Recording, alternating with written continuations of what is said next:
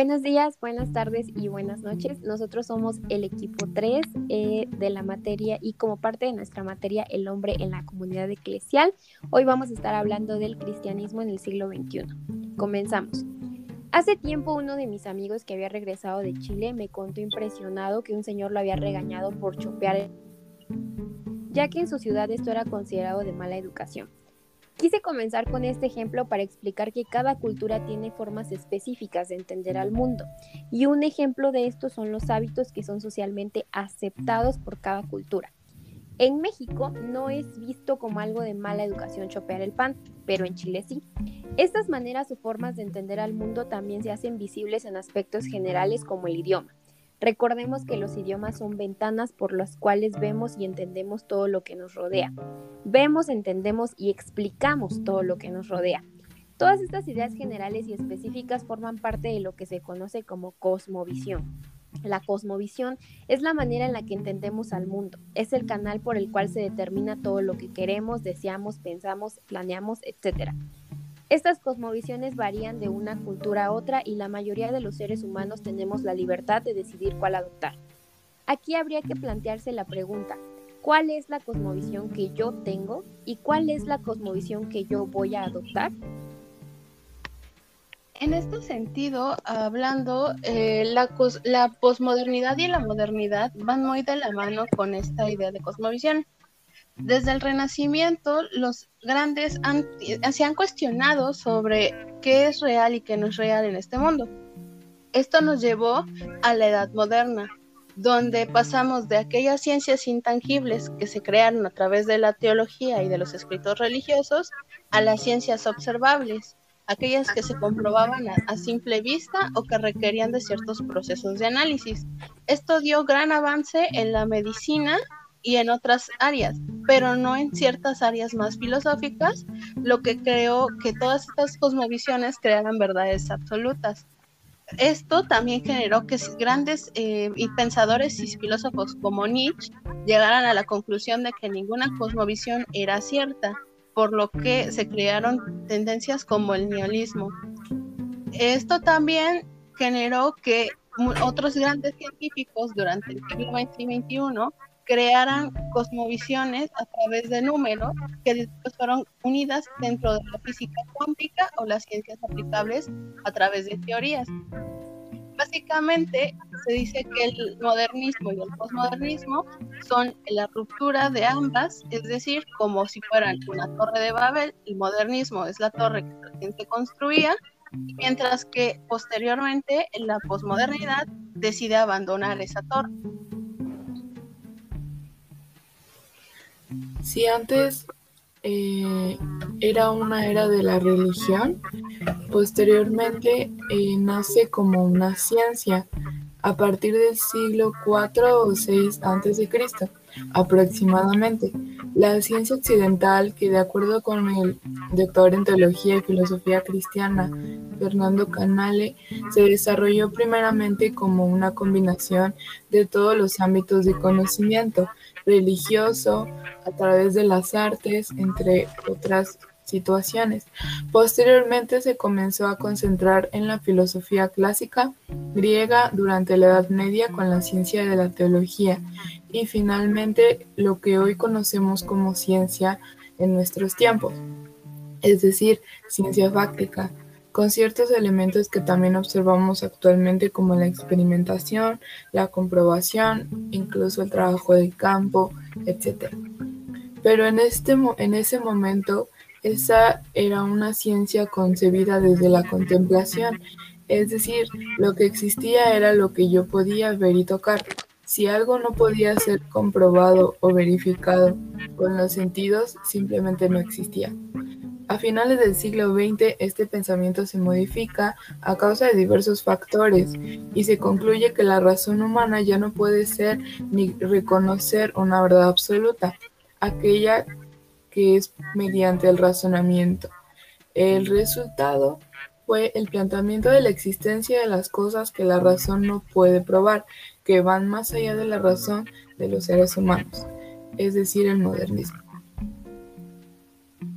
Gracias compañeras por, por esta valiosa información. Nos va a ayudar bastante a entender cómo es que estos aspectos han influido en el cristianismo, que por cierto es un tema bastante interesante, puesto que es una de las religiones más presentes a nivel mundial por la cantidad de seguidores que tiene. Y bueno, para saber cómo es que el cristianismo ha llegado a formarse como lo conocemos el día de hoy, es necesario ver sus antecedentes. El cristianismo se ha visto afectado o modificado, si lo queremos ver de esa forma, por las diferentes cosmovisiones que ha habido a lo largo de la historia. Por ejemplo, el cristianismo hace mucho tiempo se vio formada por la cosmovisión clásica, como decían la griega, y todo lo que Cristo es, hace, piensa y enseñaba en ese entonces, pues viene de estas ideas. Entonces, cuando llega el modernismo a partir del siglo XVI o la reforma, las universidades comienzan a recibir las ideas que solo poseían los filósofos.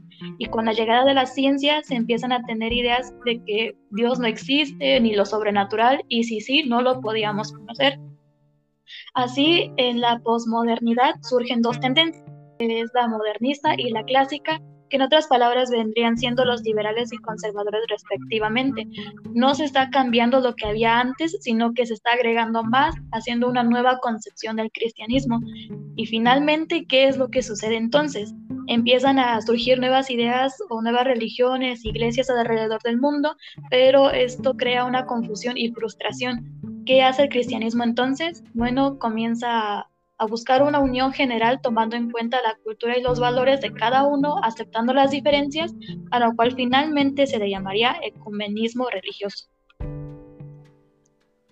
Bueno, para la iglesia cristiana existen diferentes desafíos de la modernidad y posmodernidad. Y uno de ellos es como Jaylin ya lo ha dicho, eh, la creencia o los adeptos que tiene.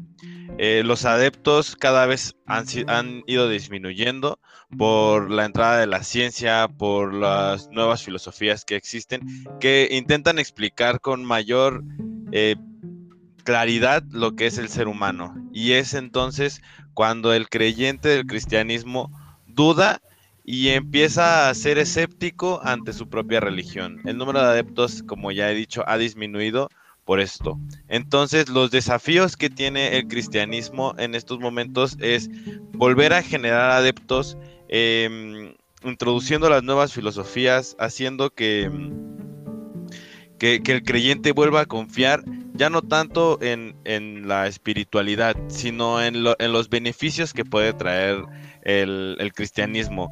Por ejemplo, eh, dudan tanto de la Biblia y dan tantas...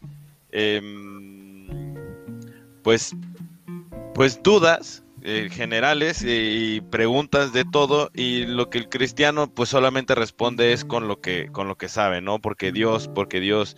Y entonces ahora quieren intentar integrar lo que son las filosofías, todas estas que ya han estado en la posmodernidad, involucrarlas en el cristianismo y así generar más adeptos o que los adeptos que ya habían perdido regresen a la cuna de la religión de donde salieron.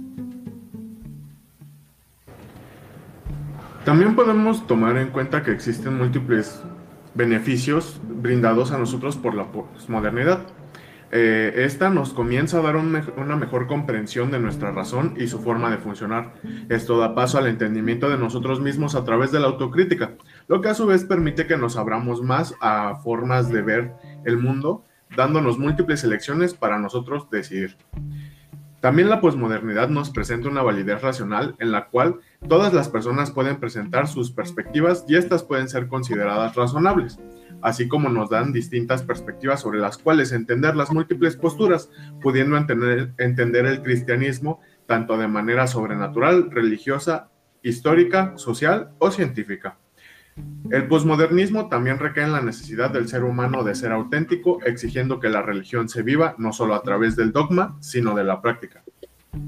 Como conclusión, podríamos dar por entendido que sin duda los cambios en el pensamiento general han cambiado la forma de comprender la religión, y el cristianismo ha tenido que cambiar y adaptarse a esto, sobre todo con la llegada de la posmodernidad lo que cambió en gran manera la forma de comprender el mundo y, en mayor medida, la forma de vernos a nosotros mismos.